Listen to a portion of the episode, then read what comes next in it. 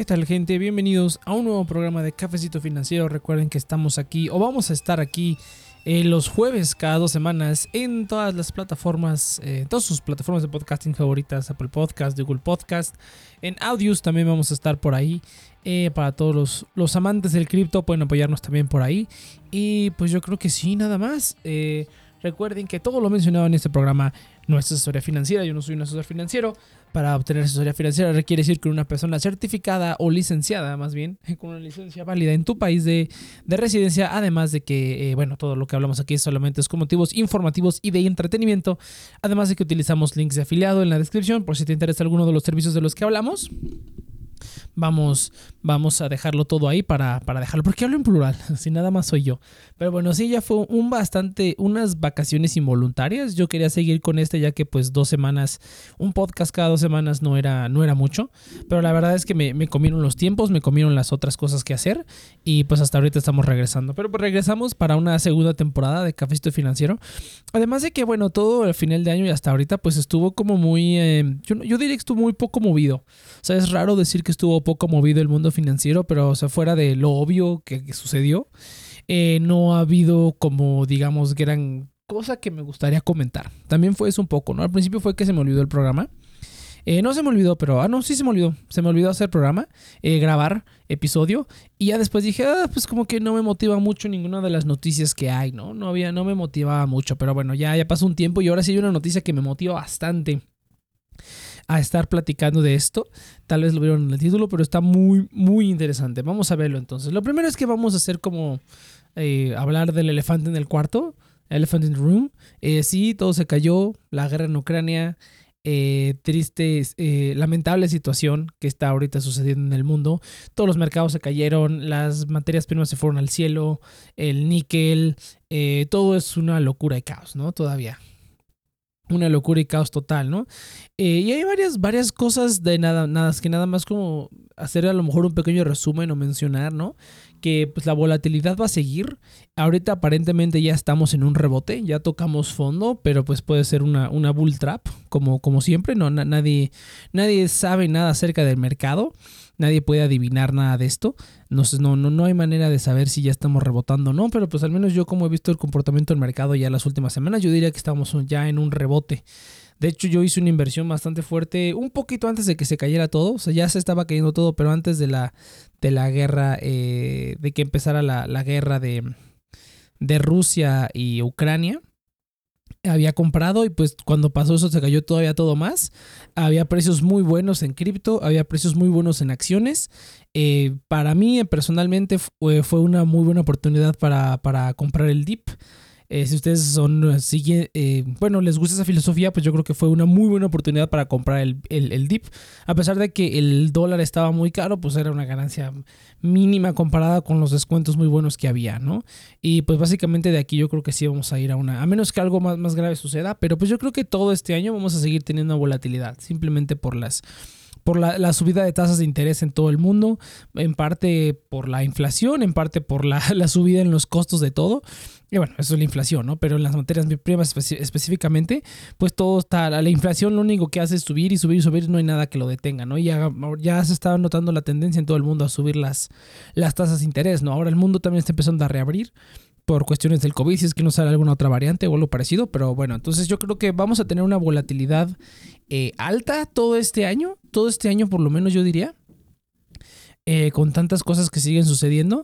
Eh, pero yo sí creo que es una buena oportunidad para empezar. O sea, si no te has, no te has metido, yo creo que es una buena, es para mí es una buena oportunidad, si no para empezar, para comprar el dip, ¿no?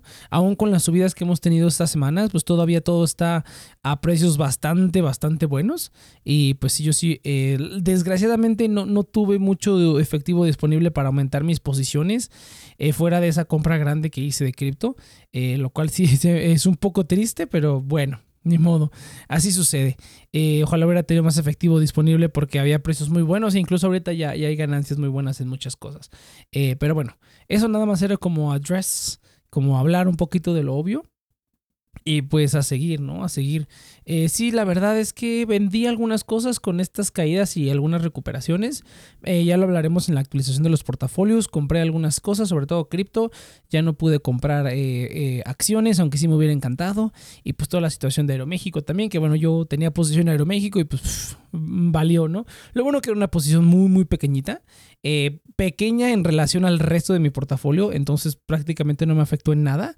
Eh, aún así ya estoy yendo a los números verdes eh, con las acciones y con el cripto, eh, a pesar de las caídas y todo, bueno, y a pesar de eso que pasó con Aeroméxico, pues también está yéndose todo para arriba, pero pues sí, sí, sí dolió un poquito, ¿no? Sí dolió un poquito la situación de Aeroméxico. Pero bueno, vamos a, vamos a, seguir entonces. vamos a hablar ahora nada más de, una noticia que fue la que, la que me interesó bastante, que es la que, la que yo quería hablar en este programa sobre todo. Ay, perdón es el anuncio de la Bitso Card. De hecho, vamos a sacar el, anuncio porque quiero rectificar Bitso Card. Quiero rectificar algo aquí. La lista de espera. Estamos en la lista de espera. Vamos a ver. Lista de espera, cashback. El cashback que crece. Cero cargos. Entregamos tarjeta digital y física sin ningún costo. Tampoco tienes que pagar mensualidades. Nice. Ok, eso es lo que quería leer. Vamos a ver entonces. Eh, así es, ya se habían tardado, ya se habían tardado la gente de Bitso. Era prácticamente pues necesario que ya hicieran esta cuestión. Pero por fin vamos a tener una Bitso Card. Ahora, eh, hay varios detalles, ¿no? Y, bueno, obviamente el primero o el segundo Elephant in Room que veo que nadie promociona, o sea, no, no veo que nadie hable de ello, es que obviamente no es la primera tarjeta eh, de criptomonedas en México. La primera fue Taurus, que salió hace ya un montón. Ellos fueron los primeros que hicieron tarjeta de débito con exchange eh, de criptomonedas y pues Vito simplemente está siguiendo esos pasos, ¿no? Eh, lo cual se me hace que se tardaron demasiado. O sea, en cuanto Taurus lo sacó, lo hubieran sacado ellos. Pero bueno, seguramente tienen algo más como in store para nosotros. Obviamente, Bitso es muchísimo más grande que Taurus. Taurus, por alguna razón, no veo que mucha gente lo, lo, lo mencione ni lo, ni lo conozca. A lo mejor no lo conocen, o a lo mejor no, no lo mencionan, o a lo mejor les paga Bitso, ¿no? Pero, pero bueno, lo bueno es que aquí nadie nos paga, ¿no? Eh, vamos a hablar de ambas. Y sí, se anunció la, la, Bitso Card. Eh, básicamente es lo mismo que la tarjeta de Taurus. Es una tarjeta de débito con la cual tú gastas en pesos y recibes cashback en criptomonedas, ¿no? Eh, pues un poco la decepción, la verdad, porque lo que yo he estado esperando que saquen aquí en México es una tarjeta de cripto con la que puedas pagar directamente con el cripto. Eso es lo que yo he estado esperando, como lo sabrán de algunas otras tarjetas como la de Binance, la de Nexo, la de Uphold, la de, ¿cuál es otra? La de Crypto.com, obviamente. Todas esas tarjetas que tú puedes pagar eh, directamente con el cripto que tienes ahí, la de Coinbase también, ¿no? La tarjeta de Coinbase. Puedes pagar directamente con el cripto que tengas ahí y no tienes que... Em, convertirlo a pesos ni tener balance en, una moneda en específico, ¿no? Tienes una lista de monedas soportadas que muchas veces son como Bitcoin, Ethereum, algunas stablecoins y tú pagas directamente con ellas. Y así es como funcionan usualmente las tarjetas cripto. Ahora, hay, hay, ¿cómo se le llama? Hay argumentos a favor y en contra, ¿no? O sea, lo, malo de hacer, de utilizar ese tipo de tarjetas es que las comisiones por conversión son altísimas. estamos hablando de un 1 o 2%. O sea, se te saldría más barato convertir tu cripto a fiat, o sea, en este caso a pesos, como son estas tarjetas, y gastártelo ahí y además obtienes un cashback del 1%, ¿no? Bueno, ahorita es del 0.1% realmente conviene más, ¿no? O sea, realmente ese cashback que te dan, aunque el cashback de las criptotarjetas de, otros lados del mundo, pues sí es mucho más alto, en algunos casos puede llegar hasta el 8%, es muchísimo más alto, obviamente se va a comer tu comisión, pero pues tienes que tener un mínimo de, de monedas en staking o tienes que tener una compra mínima de sus tokens, o sea, algo, siempre tienen algo, ¿no? Eh, y está, eh, por esa parte está bien, ¿no? Pero aún así, eh, si yo quiero, si yo quiero una criptotarjeta, lo que me interesa es gastar mi cripto directamente, no simplemente convertirlo a pesos, ¿no? Ese yo diría que es todo el chiste. Eh, pero bueno, esa es todavía mi preferencia, a pesar de las comisiones altísimas que, tienen en comparación a simplemente eh, convertir tu cripto a fiat.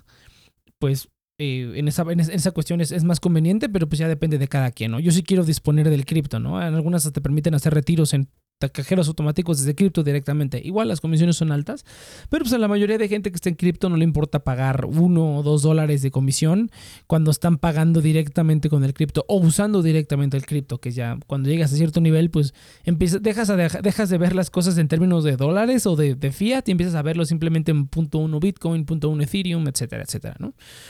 En ese sentido, pues sí es un poco decepcionante, además de que, bueno, ninguna de las otras tarjetas que mencioné están disponibles en México todavía. Eh, Revolut eh, también es una tarjeta que no te permite gastar Bitcoin, no me acuerdo ya la verdad, pero es una, es una cuenta muy popular, una fintech muy popular en, Europa que tiene una montaña de, servicios soportados, está un montón de monedas, metales, ¿no? O sea, como eh, eh, activos sintéticos que replican el, valor de metales y que puedes tener ahí y también criptomonedas. Pues Revolut está, digamos, a nada de iniciar operaciones en México y, y pues sería, sería la, la, siguiente que la que tengo fue en que vamos a tener una competencia ruda con respecto a las criptomonedas. Pero veremos, ¿no? Porque aquí pues la legislación mexicana es algo diferente. En Europa hay muchos lugares donde son como un poquito más laxos. Aunque bueno, las regulaciones últimamente se han puesto muy, muy duras en todos lados.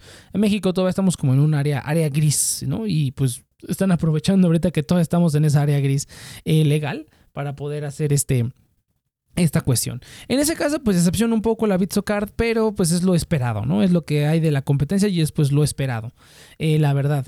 Ahora, lo que sí, eh, fuera de, bueno, que no te cobran comisiones, que tarjeta física y virtual, toda esta cuestión eh, de las características de la tarjeta, la verdad es que da un poco igual.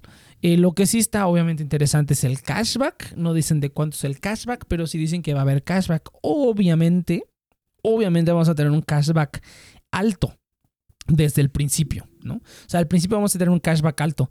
Eh, yo diría que del 1 al 2% sería algo esperable. O sea, ah, muy probablemente 1% al principio. 2 estaría genial, ¿no? Y veremos cuánto tiempo dura, ¿no? Para los usuarios de Tauros sabrán que cuando empezó Tauros, que yo fui uno de los, no sé si de los primeros, pero eh, yo descubrí la tarjeta rápidamente y luego, luego la pedí. Y, en ese momento había cashback de 2% con Dash, ¿no? Y pues recuperé, eh, no diría que hice una fortuna, pero hice bastante dinero desde el principio con, eh, con ese, ese cashback, era muy, muy bueno. Y era la única tarjeta de débito que te daba ese cashback, entonces la utilizaba para todo. Dependiendo de qué, nivel esté el cashback, veremos qué tanto dura también. Ahorita en Tauro saben que, bueno, está el punto 0.1%, eh, punto 0.1, perdón, 0.1 de, cashback, lo cual pues ya es una, pues ya para qué das cashback, ¿no? Pero bueno, aún así, ¿no? O sea, eh, por cada mil pesos de compra te están dando un peso, lo cual sí duele bastante. Eh, pero bueno, de igual manera es una de las pocas tarjetas de débito que da cashback. Aunque si tienes Hey Banco, pues te dan un 1%, o sea, literalmente 10 veces más. Y luego ese mismo cashback lo lo utilizas para comprar Bitcoin y pues ya, ¿no? Cashback del 1% en Bitcoin, si es lo que quieres, ¿no? Que es una de las cosas que yo sí planeo hacer, seguir invirtiendo en criptomonedas y utilizar todo el cashback de todas las tarjetas para eso, ¿no? Estamos hablando de por lo menos a lo mejor unos, no sé, 200 pesos al mes fijos que van a ir a cripto o a inversiones en general. Pero veremos, veremos. Esa parte está genial, ¿no? Además de que, bueno, Bitso tiene una, una opción de ahorro en, eh, en su cuenta lo cual hace que, bueno, ese poquito cashback que tienes no solamente esté ahí como creciendo eh, por ganancias capitales, sino que tengas ganancias de intereses. Eso sí es algo súper, súper conveniente. Ahora, no todos los, usuarios de Bitso tienen esa opción todavía, ¿no? Está todavía para los usuarios que más lo utilizan. ¿Se entiende? Porque yo he utilizado Bitso cuando he necesitado convertir cripto a fiat, pero pues no es algo que haga muy comúnmente, o sea, realmente casi no lo hago. Siempre, casi siempre lo dejo en stablecoins y están en algún protocolo, ¿no? Eh, pero es, pero pues en algún momento vas a tener que pasar tu, tu cripto a fiat, ¿no? Ese es, todo el chiste. En algún momento lo vas a tener que hacer y pues a mí no me han desbloqueado la opción de, crecimiento. Eh, yo no lo vendería así si no todos los usuarios lo van a tener, pero, pero bueno, ¿no? aún así está bien que tengan esa opción. Lo que sí hace una diferencia enorme es el costo. Aquí dice cero cargos por tener tu tarjeta digital y física. De nueva cuenta, para la gente que tenga Tauros, sabrán que la tarjeta física de Tauros, que es con la que te dan el cashback en criptomoneda, tiene un costo de 300 pesos. El sitio lo maneja como costo de envío, pero si ustedes son usuarios viejos de Tauros, sabrán que antes no decía eso. Antes decía que simplemente era el costo único por la tarjeta. Ahorita lo manejan como costo de envío y se entiende, ¿no? O sea, realmente eh, cuando empezaban me parece que tenían como sponsor de Dash, por eso es que el cashback de Dash era tan alto, era de 2%. Ahorita pues me parece que ya lo retiraron y pues se quedaron simplemente con el 0.1% de cashback en Bitcoin o en Litecoin. Me parece que solo son esas dos. Eh, y por eso es que ahorita ya está un poquito el cashback, ¿no? Dejaron de tener como ese sponsor. Además de que, bueno, son una empresa mucho más pequeña, a lo mejor Bitso se puede dar el lujo de dar 1% de cashback y además tener gente que tiene un servicio de ahorro. O sea, cabe mencionar aquí, olvidé mencionarlo, que en los términos y condiciones del programa de ahorro no dice nada sobre de dónde vienen los ahorros. O sea, no están usando un protocolo, no están, no, están utilizando DeFi o algo parecido. Eh, no sé, Stacks o algo, lo que sea. Bueno, Stacks ocupas Stacks, pero bueno, puedes hacer ahí una malcuernilla para darle un poquito más de rendimiento a la gente Simplemente en Nexo te dan eh, con el nivel platino tienes 6% de, de, de eh, interés anual sobre tu Bitcoin, ¿no? Si, si no tienes nivel platino, nivel básico, 4%, ¿no? Literalmente es cuatro veces más. Entonces, ¿para qué querrías tenerlo en Bitso? Entonces, si no, no hay nada, no hay nada que lo respalde, ¿no? Ni siquiera es como que presten tu Bitcoin o nada, no. O sea, simplemente al menos Nexo sabes que es una plataforma de lending y que están prestando tu Bitcoin y digamos que estás asegurado de cierta manera, ¿no? De que si el precio baja, baja bruscamente o si algo le pasa a la empresa, pues tienen, o en teoría tienen un montón de activos como colateral con los cuales van a poder seguirte pagando el interés eh, sin importar. Aunque bueno, Nexo, pues ya hablo mucho de Nexo porque a mí no diría que me gusta, pero el servicio nunca me ha dado problemas. Pero aún así siento que Nexo es como el Huawei de cripto, en el que aparentemente no están haciendo nada malo, pero le juegan sucio. O sea, sí, sí, sí veo que juegan sucio, ¿no? Alteran los reviews, bloquean gente que habla mal de ellos. Eh, sí, sí he notado que juegan sucio. Eh, entonces no necesariamente creo que estén haciendo nada, nada malo, nada ilegal, o que estén, no sé, lavando el dinero o, algo, algo malo. Creo que eh, el el sistema que utilizan pues es robusto, eh, no lo han querido nunca compartir, no es ser transparente de cómo es su método, como su, manera de hacer dinero, aparte, o sea, fuera de los préstamos que ya tienen préstamos con 0% de interés, entonces, ¿cómo es que haces dinero con eso? O sea, seguramente las monedas han de estar en staking o en algún contrato o algo parecido, pero bueno, más claridad estaría genial, pero aunque sea, sabes que tienes el respaldo de algo, ¿no? Con la versión, el, ahorro de Bitso, pues no hay respaldo de nada, simplemente tienes el respaldo de que ellos dicen que te lo van a dar ya, ¿no? O sea, hasta, hasta donde sabemos, pues, podría ser un esquema Ponzi, ¿no?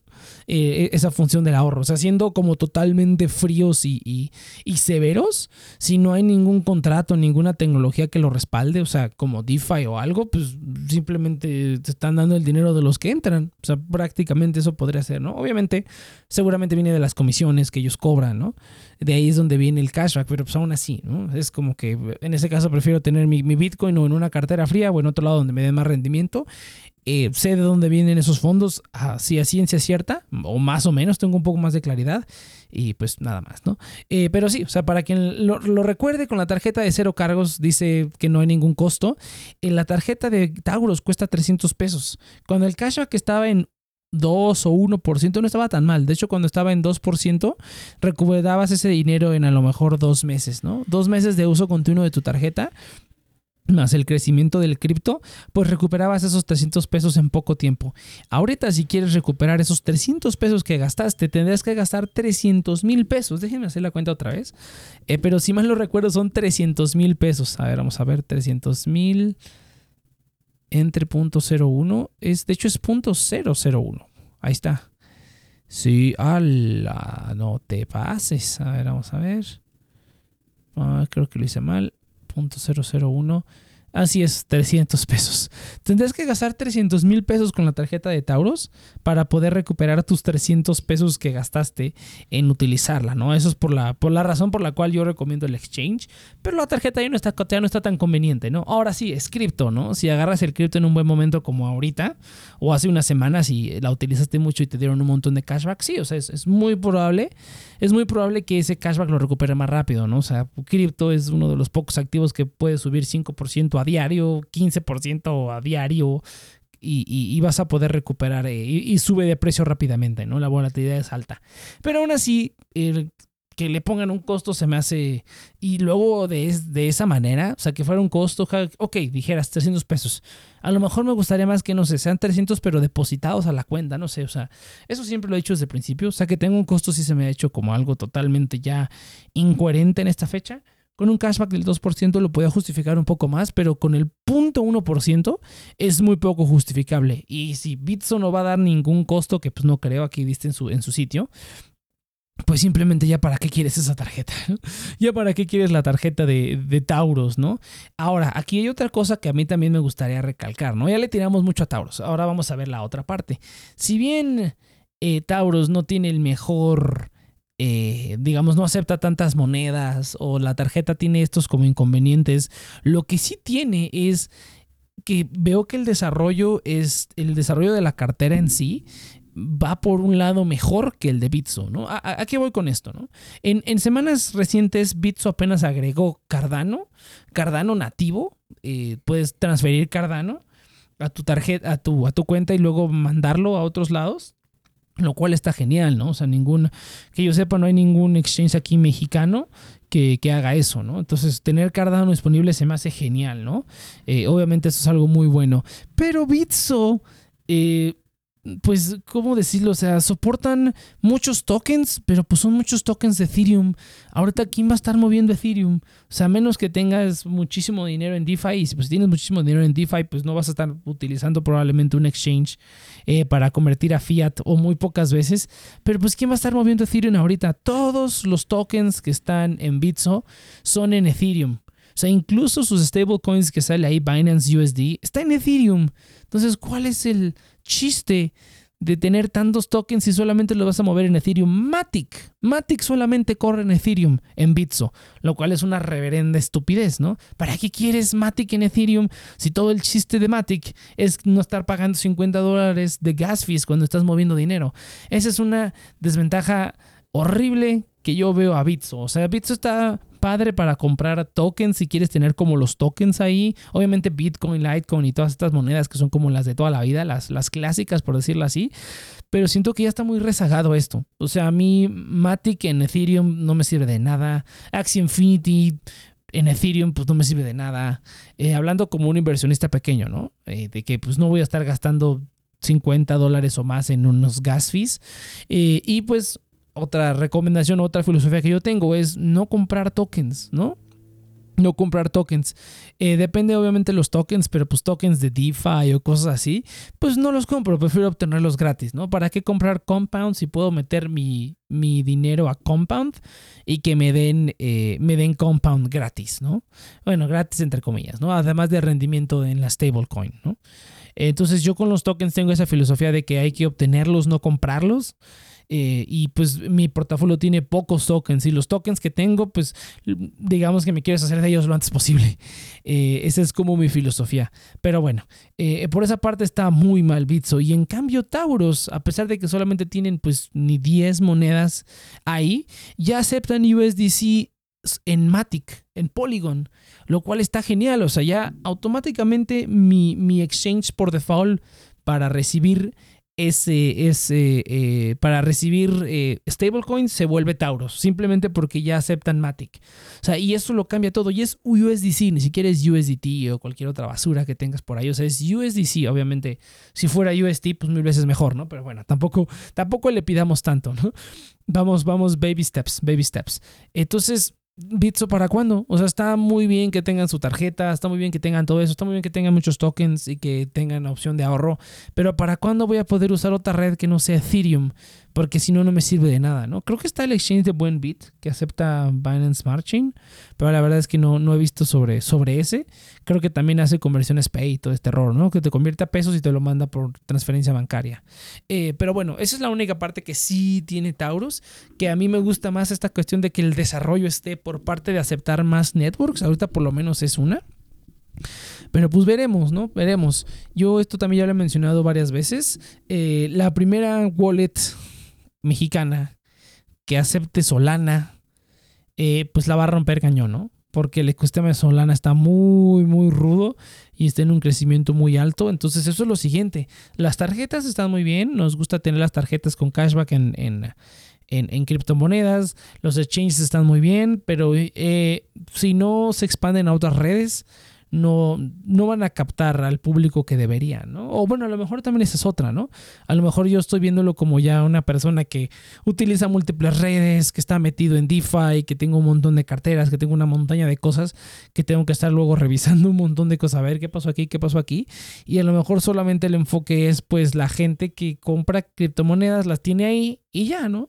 Que no se meten a cuentas de lending, que no se meten a cosas extrañas o extrañas entre comillas, ¿no? Pero que bueno, eh, plataformas de lending centralizadas y pues DeFi pues ya no debería ser como tan, tan alien para la gente que está en cripto. Pero bueno, si tú estás, tú estás escuchando cripto y no entiendes nada de lo que estoy diciendo, te, te recomiendo ampliamente que investigues porque si estás en cripto yo creo que vale la pena estar full de lleno, ¿no? O sea, en todo lo que hay en cripto y no nada más comprar Bitcoin. Yo creo que eso ya digamos es como algo muy simplista y podrías expandir tus horizontes y pues tus, ganancias y tus rendimientos utilizando plataformas. Eh, eh, DeFi, hay un montón de cosas que ver, ¿no?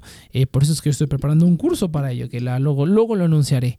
sí, sí, sí, también estoy haciendo cursos porque pues vale la pena. Fíjate que hay mucha gente que que creo que le interesa el cripto, pero hay mucha desinformación y nadie te enseña como las cosas básicas importantes. O sea, te enseñan como lo básico, básico, básico, pero cómo encaja en todo lo demás, pues es lo que hay que ver. Pero bueno, eso ya, me estoy, me estoy desviando. Eh, pero así es, ¿no? Entonces, eh, buenas noticias, pero siento que les falta, les falta a todos, les falta a todos.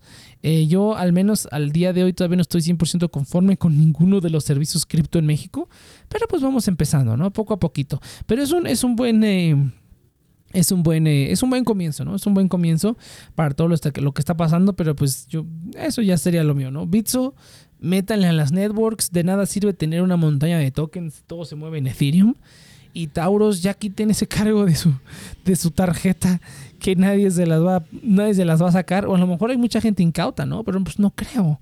No creo que haya gente, eh, bueno, más bien sí gente incauta que a lo mejor no haga las las, eh, ¿cómo se llama? Las matemáticas y decir, a ver, pago 300 pesos por la tarjeta y me van a dar cashback. Obviamente no vas a ganar dinero hasta que eh, saques esos 300 pesos de ganancia.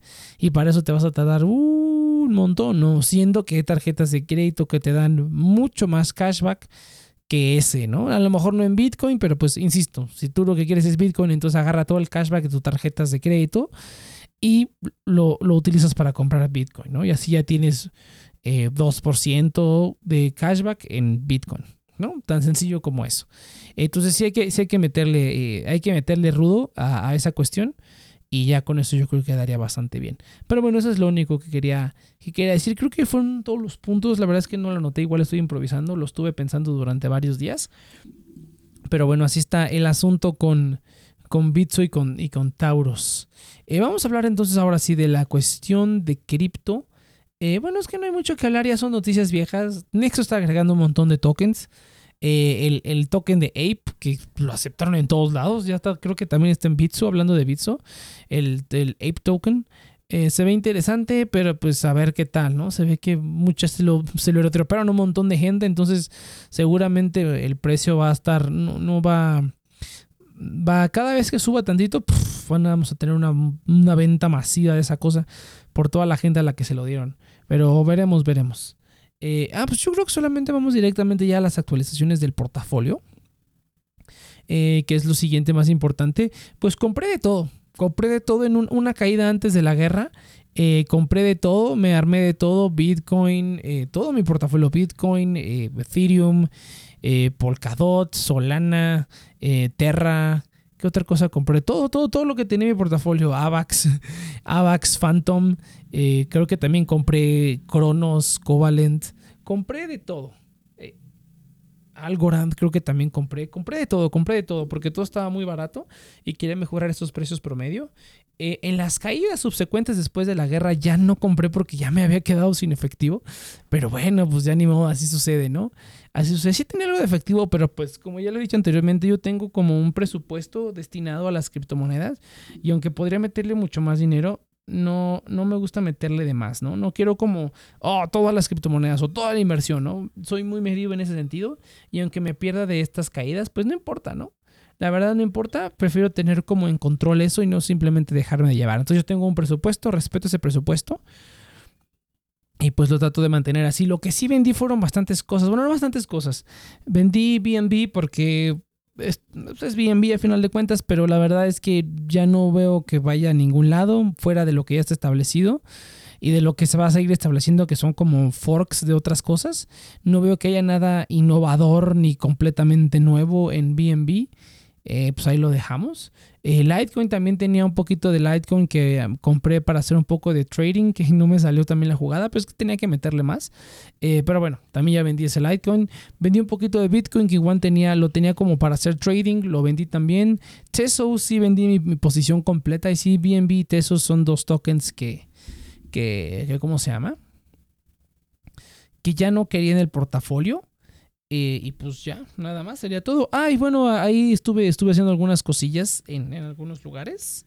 Eh, en Coinbase, les recomiendo que vayan a Coinbase. Ya, ya hicieron, reformaron su sección de Learn y ahora sí están regalando tokens interesantes, ¿no? Entonces hice algunas encuestillas por ahí y obtuve FET y AMP en Coin. Bueno, no ves unos videos donde que te hablan del, del proyecto, respondes unas preguntas que son excesivamente fáciles y pues te regalan 3 dólares, 5 dólares, 10 dólares de criptomonedas. A mí me regalaron 10 dólares de Stellar.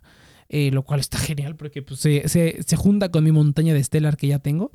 Eh, entonces, ampliamente recomendado que abran su cuenta en, en, Coinbase si quieren como agarrar esos tokens gratis. Me regalaron un poquito de FET, un poquito de AMP.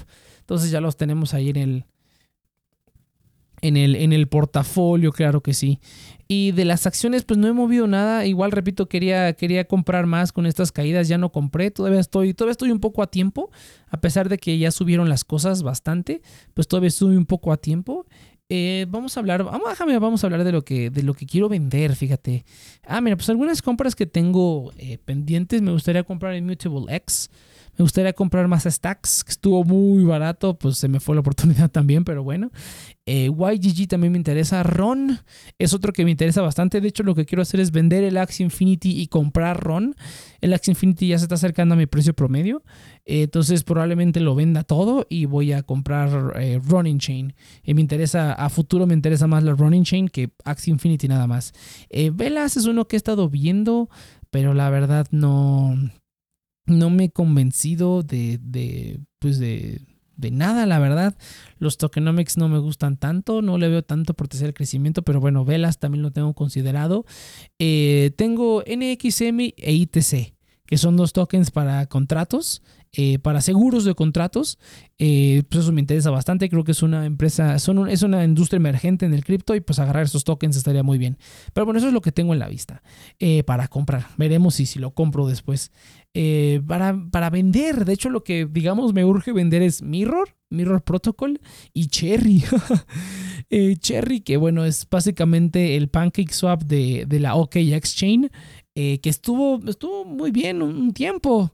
Estuvo muy bien un tiempo, la verdad, pero desde que se cayó el, el, mercado no se ha recuperado. Ya no ha caído más. O sea, eso como que me da un poquito de, de esperanza de que no se ha ido a 0.0000001, pero pues sí no se ha recuperado, ¿no? Pero pues bueno, yo tengo el cherry metido en el cherry swap eh, que me siga dando rendimiento, acumular lo más que se pueda. Si en algún momento subo, pues ya lo venderé, ¿no? A un precio un poquito más decente, porque sí, perdí como 90% de esa cosa.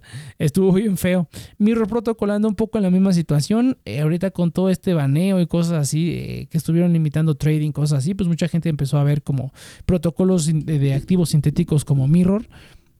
Ahorita Terra está creciendo de una manera brutal. Y pues también eh, eh, también lo tengo ahí, ¿no? También lo tengo generando eh, para que siga bajando ese precio promedio, aunque sea poquito a poquito con cada, con el staking que se puede hacer. Eh, pero bueno, pues ahí lo tenemos, ¿no? Luego después tengo algunos otros tokens que también quiero vender. El Pancake, ya me quiero deshacer de él también. Polis Star Atlas, que aunque ya está despegando el proyecto, la verdad es que ya invertir en juegos individuales pues no me interesa tanto. Por eso es que estoy, por eso es que tengo mi ojo sobre RON y sobre YGG, porque prefiero como diversificar. Eh, en ese sentido y pues ya dejar los juegos individuales, ¿no? También Axie Infinity pues lo tengo a la, a la, mira de que en cuanto esté a un precio más, más interesante pues lo voy a vender sin problemas. Y Cronos, de hecho el, el, uh, el Crow, la Crypto.com uh, Crypto coin, que ahora ya renombrada Cronos Chain, también la pensaba vender, pero siento que está emergiendo un poquito su ecosistema, entonces a lo mejor me espero un poco y pues es una es una criptomoneda creada con el Cosmos SDK. Entonces, eh, pues la integración ahorita Atom viene con todo. Entonces, eh, pues a lo, mejor lo conservo un poco más, pero también me interesa, no, no me interesa mucho conservarlo, ¿no? Creo que ya muchas cadenas eh, sidechains, creo que ya tengo bastantes, pero bueno, es Cronos, ¿no? Es crypto.com, entonces tiene el respaldo de una empresa brutal. entonces, pues estoy pensando si lo vendo o no.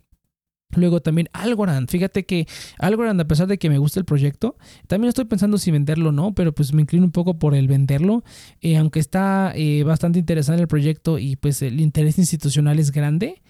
Eh, no siento que tenga mucho más crecimiento fuera de eso. O sea, bueno, obviamente inversionistas institucionales, ¿no? Y la posibilidad de crear CBDCs, ¿qué más quieres, no? Pero bueno, muy seguramente como van a comisionar que les hagan una sidechain o que le aparten, no sé, o sea, pero no van a utilizar como la, infraestructura principal de Algorand, creo yo. Serán muy pocas las que lo hagan. La mayoría van a, van a utilizar la, van a crear una infraestructura personalizada para esas CBDCs o esas soluciones institucionales. Entonces no creo que haya mucho crecimiento porque también pues no hay muchos, no mucho crecimiento en DeFi de Algorand. Hay algunas aplicaciones, pero pues no están tan interesantes ni tienen tokens que me interesen. Eh, entonces estoy pensando fuertemente en vender Algorand. GRT también, aunque bueno, es, es el servicio de Oracle más grande que hay, el que tiene integración con muchas cosas. Eh, veo que está un poco estancado. Creo que no han innovado mucho más que seguir proporcionando el mismo servicio a otros. Y eh, pues GRT también me interesa venderlo. Y Radium también, de hecho, me interesa venderlo. Em, a la par con Polis. De hecho, Radium solamente lo compré porque quería meterme a una granja de Polis en, en Radium. Y simplemente por eso lo compré. Pues mal hecho, ¿no? Eh, mal hecho, la verdad. Entonces también Radium como que ya no me interesa mucho. Si a lo mejor eh, lo conservara sería para, para eh, ¿cómo se llama? Para a lo mejor algún otro token de Solana que me interese eh, comprar y pues hacer eh, que haya alguna granja en Radium, pues a lo mejor lo, compraré. Pero si no, pues ya sería este, venderlo también. Eh, y pues ya, nada más eso. Eso sería todo. En este momento ya estamos aquí. bueno, yo estoy, estoy con precauciones para ver a ver qué más se puede comprar. Que les digo, esta es una, creo que estamos en una buena oportunidad todavía, eh, pero bueno, pues veremos, ¿no? O algo que sí no compré, que, ah, cómo no compré fue de las acciones mexicanas. Eh, Grupo México ya subió un montón, pero bueno, pues ánimo a ver si compro en otro momento o eh, todavía, a lo mejor todavía está en, una posición buena. Grupo México creo que todavía tiene un crecimiento interesante, pero bueno, ahí andamos también. y bueno, la cuestión de, de, de Aeroméxico, como lo había dicho antes, también tiene una posición pequeñita en Aeroméxico, pequeña en relación al resto del portafolio, no tan pequeña como en precio, pero aún así que se ha ido a cero, pues no me afectó en mucho, ¿no? Eh, pero, pero bueno, sí se fue a cero tristemente, eh, estuvo muy ruda la situación. Eh, yo había leído los comunicados, no pude ir a las juntas, de hecho el, broker GBM pues te va anunciando de las juntas que estuvieron haciendo, ¿no? Y como la información que dieron, sabía que iban a hacer la, digamos, la la oferta pública privada, le podríamos decir, o sea, esa como recompra de acciones a un centavo. Eh, lo ideal hubiera sido vender a mercado antes de eso para pues no ibas a recuperar ya tu dinero, pero por lo menos no ibas a perder más. Y luego hicieron esta cosa de, reducir el número de acciones. Cuando lo leí no lo podía creer. Era una reducción de 5 millones de acciones a una. O sea, fue, fue una cosa brutal. De 44 centavos pasó a 250 pesos y de ahí pasó como a 300. Eh, y ahorita ya está como en 300 pesos. Es una estupidez total. Eh, o sea, jamás había visto. bueno, por ahí vi que le llaman como split inverso. Pero jamás había visto una reducción de acciones tan, tan brutal. O sea, fueron 5 millones de acciones. Imagínate, a menos que tuvieras 5 millones de acciones. Eh, esto no te afectaba tanto, ¿no? Obviamente esto beneficia a los, a los más grandes inversionistas y a los pequeños inversionistas pues, pues te atora, ¿no? Ya tu, tu inversión tu inversión eh, fallece completamente. Esa parte sí no la había visto. Eh, en los términos de la bancarrota muy seguramente estaban todas esas cosas que iban a hacer, o sea, toda la venta de activos que iban a hacer, eh, pero pues yo no me enteré hasta que ya estaba esta cuestión de la oferta de la oferta de comprar tus acciones a un centavo. Eh, hasta ese momento fue que, hasta después de eso, ¿no? Ya para ese momento ya no podías vender. Estaban a 44 centavos, ya no podías vender y fue condición la reducción de acciones. Eh, pero bueno, sí, fue, una cosa brutal, pero bueno, pues ni modo. Yo pensaba quedarme con Aeroméxico hasta el final. Eh, pero ahorita ya con esta movida, pues no, la verdad es que no da, no da confianza, ¿no? Este tipo de movidas generalmente simplemente es para modificar el precio de las acciones cuando se ven muy, muy, muy atacadas y pues mantener felices a los inversionistas grandes, ¿no? Principalmente, porque ahora su acción en lugar de costar 44 centavos, ahora cuesta 200, 300 pesos, ¿no? Eh, se hace que se vea más bonito el número, pero pues no hay ningún cambio en otra cosa, ¿no? Simplemente redujeron millones y millones de acciones a menos acciones. Y pues bueno, a, seguirle, ni modo, así, sucede, ese es el riesgo cuando inviertes.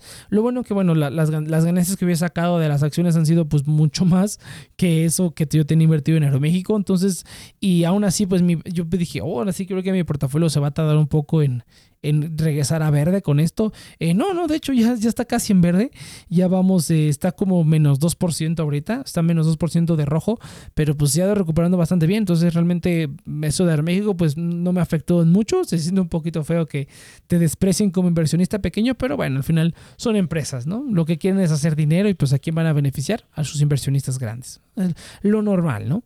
Eh, pero bueno, entonces yo creo que gente hasta aquí le dejamos. Solamente quería hablar de Bitso y de Tauros, pero pues ya me extendí un poquito más para rellenar el programa. Eh, nos vemos la siguiente semana, no es cierto, nos vemos de aquí a dos jueves, va a seguir siendo cada dos semanas esta segunda temporada de Cafecito Financiero. Eh, vamos a estar subiendo programa los jueves. Ahora sí, prometo que no se me va a olvidar. Y pues sería todo. Ah, bueno, no mencioné que, bueno, Cafecito Financiero no tiene redes sociales. Eh, yo tengo redes sociales, pero pues prefiero no compartirlas para que no haya problemas. Si alguien te contacta relacionado a este podcast, pues es falso, completamente falso. No eh, te quieren estafar, no hay redes sociales ni mías públicas ni de este podcast. Eh, solamente el hashtag Cafito Financiero, se me olvidó mencionar. y pues los links de afiliado en, el, en la descripción si te interesa alguno de los servicios. Y nos vemos a la siguiente.